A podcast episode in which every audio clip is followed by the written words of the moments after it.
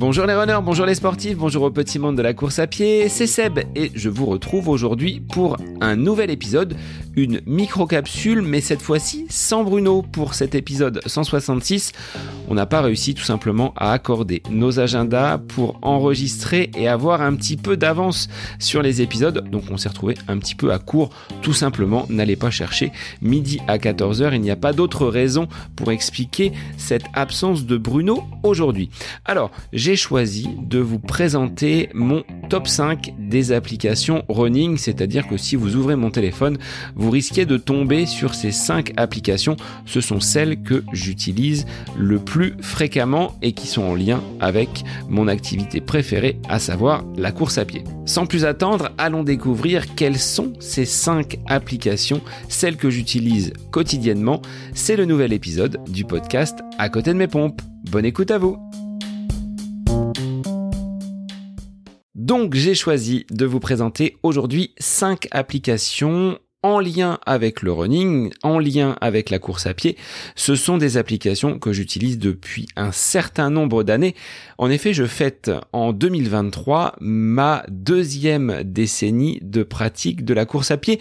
Mais pour commencer par cette première application, il s'agit de Garmin Connect. Eh bien, c'est une application que j'utilise depuis mars 2011. C'est la première activité que j'ai enregistrée sur cette plateforme Garmin Connect avec une montre qui était une Garmin Forerunner 305 un gros pavé que j'avais sur le poignet. On était loin de la miniaturisation et de la technologie qui existe aujourd'hui. Donc vous le comprendrez, si j'ai commencé il y a 20 ans, entre 2003 et 2011, bah, je courais sans montre connectée. C'est arrivé en 2011 et je suis, comme qui dirait, un petit peu attaché à cette euh, plateforme. Pas me noter parce que j'ai tout loisir, si je le souhaite, d'aller changer de montre, changer de marque et découvrir une autre plateforme. Cependant, bah, je suis habitué à Garmin Connect, j'ai ma bibliothèque donc de toutes ces séances réalisées depuis plus de 12 ans maintenant. J'ai pas regardé combien ça représentait de kilomètres et d'heures passées à courir, mais elles sont toutes consignées. J'ai la possibilité également d'avoir ce créateur d'entraînement, cette programmation des séances et également toutes ces statistiques qui sont liées à la santé, à la performance, au rythme cardiaque. Bref, c'est un outil que je trouve complet. Certains me disent que d'autres plateformes sont peut-être plus performantes. Cela dit, cette plateforme Garmin Connect, moi, me satisfait amplement et elle me sert également de tracker pour le matériel, que ce soit pour les chaussures, pour mon vélo, pour les semelles confectionnées par mon podologue, j'ai la possibilité d'attribuer à chacune des séances le matériel utilisé. Donc c'est assez pratique. Voilà quelle est la plateforme numéro 1 et là par ordre d'ancienneté, celle que j'utilise depuis mars 2011, ce qui représente quand même quelques semaines d'entraînement. Alors la seconde application que j'utilise quasi quotidiennement, eh bien c'est Strava, ce réseau social pour les sportifs que vous connaissez, sur lequel vous êtes peut-être. Si c'est le cas, n'hésitez pas à rejoindre le club à côté de mes pompes ou tout simplement à vous abonner à mon profil. Je vous remettrai les liens dans les notes de l'épisode. Alors Strava, ben, ça me permet moi non pas de suivre ma progression, non pas forcément de suivre mon entraînement. Je vais vous parler d'une autre application que j'utilise pour cela. C'est plutôt pour moi un journal de bord sur lequel j'ai pris pour habitude d'associer une photo à chacune de mes séances. Ici, loin de moi l'idée d'être totalement narcissique et de me prendre en photo. Ça peut être un lever de soleil, ça peut être un coucher de soleil, ça peut être une luminosité sur la piste où je vais courir, sur le bord de Loire, sur un endroit en bord de mer où j'aime aller gambader. Ça me permet d'avoir ce côté un petit peu euh, rétrospective, puisqu'aujourd'hui Strava nous propose des flashbacks, un petit peu comme sur Facebook où on nous dit voilà la séance que tu as réalisée il y a un an. Et puis ça permet de se remémorer également ces, euh, ces différentes séances réalisées. C'est une application que je trouve à la fois ludique convivial, ce qui permet après une compétition de pouvoir échanger avec les copains, notamment du club, des personnes que je connais qui pratiquent également le la course à pied, que ce soit en loisir ou en compétition, et de pouvoir débriefer certaines certaines courses, certains certains passages.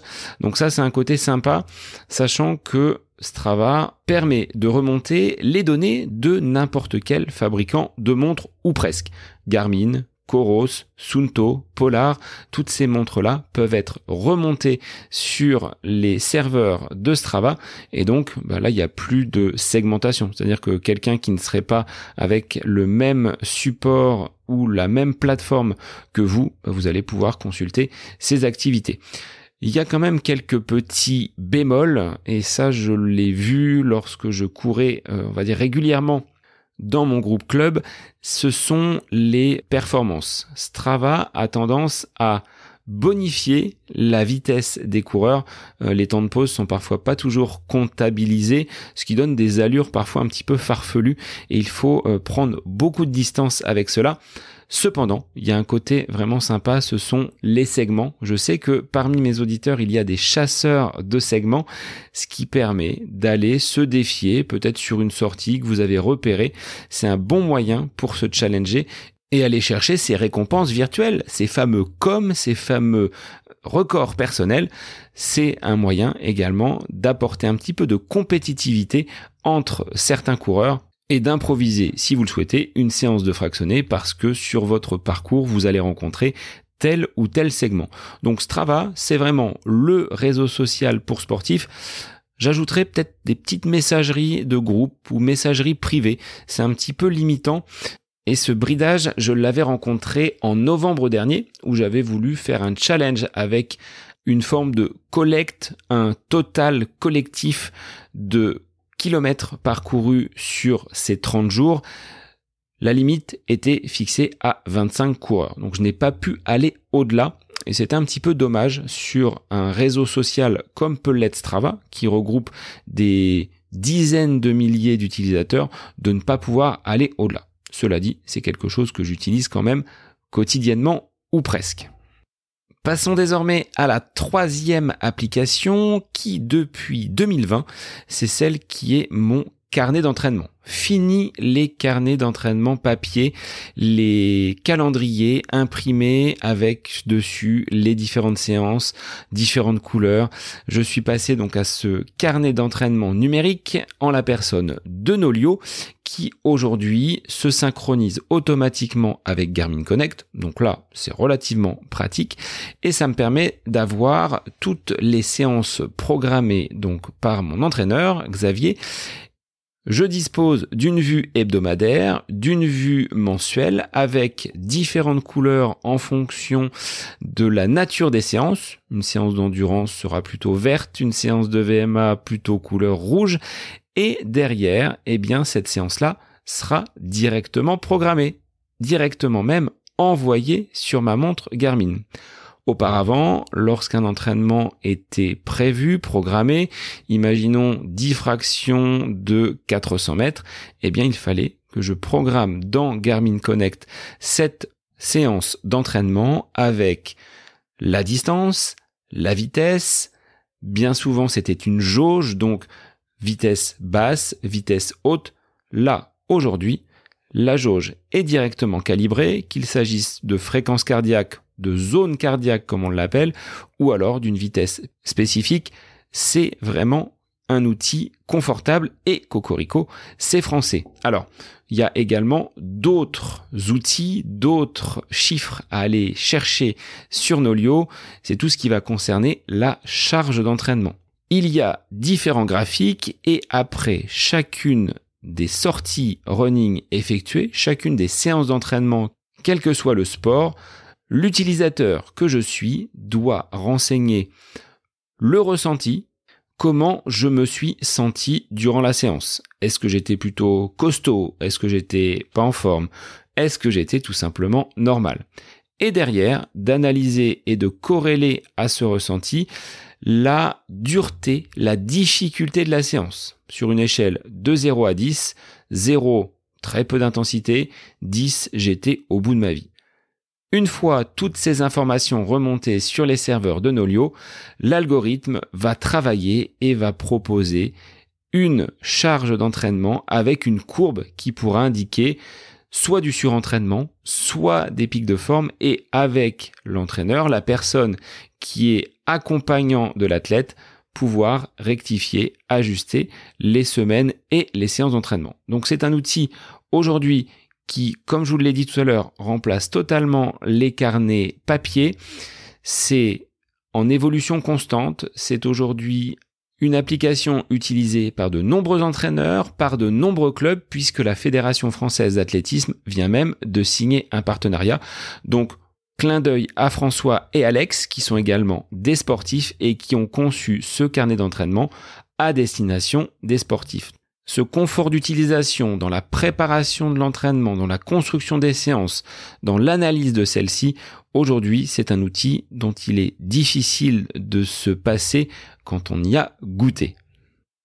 La quatrième application que je vais vous présenter est une application que j'ai utilisée avant Nolio, c'est-à-dire que j'étais en période de confinement avec très peu d'objectifs devant moi, c'était l'incertitude, rappelez-vous, entre ce mois de, mars et ce mois de mai 2020, eh bien j'ai découvert Run Motion Coach, développé par Guillaume et Romain Adam, qui m'a été bien utile pour me donner quelques objectifs, pour me donner également de la motivation puisque Run Motion Coach est tout simplement un assistant de coaching virtuel.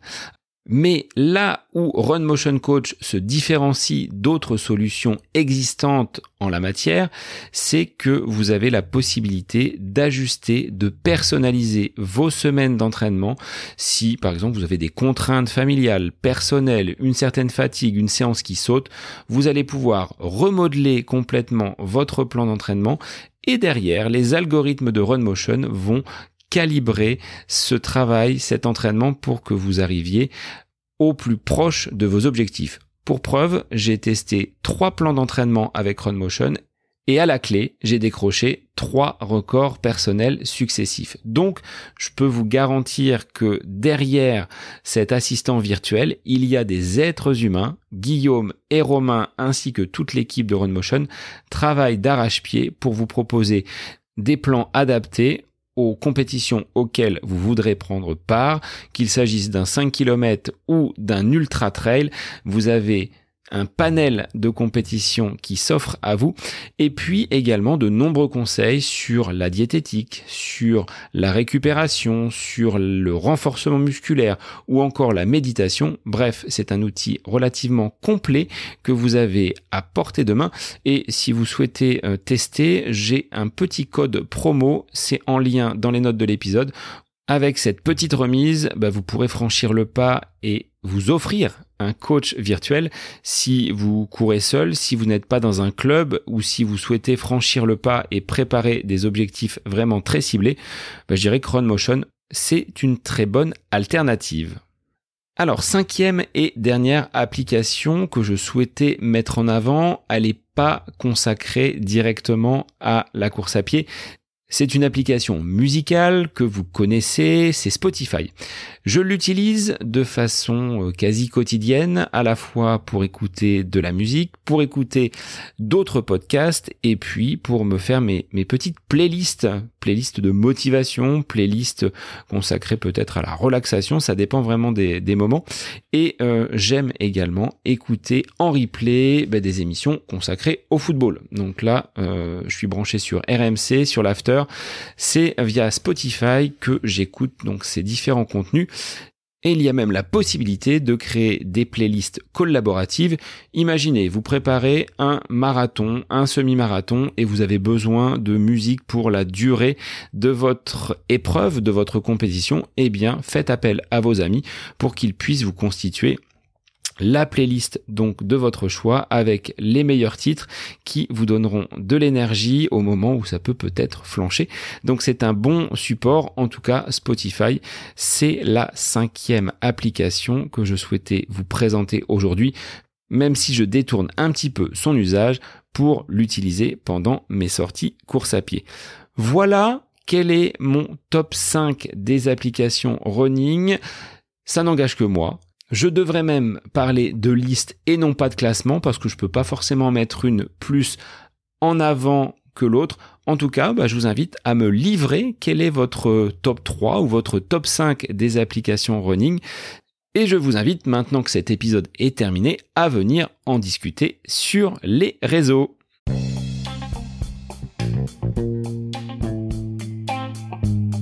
Ce micro-épisode est désormais terminé. Je vous remercie bien évidemment pour vos écoutes, pour vos partages, pour vos likes. Continuez à distribuer la bonne parole du podcast à côté de mes pompes autour de vous, sur vos réseaux. Et de votre côté, si vous avez des questions, des sujets que vous voudriez traiter ou voir traiter sur le podcast, eh bien contactez-moi et ce sera avec grand plaisir que j'échangerai avec vous. Je vous souhaite de passer une agréable journée, de reprendre le cours de activités et je vous dis à très vite pour une nouvelle micro-capsule du podcast à côté de mes pompes.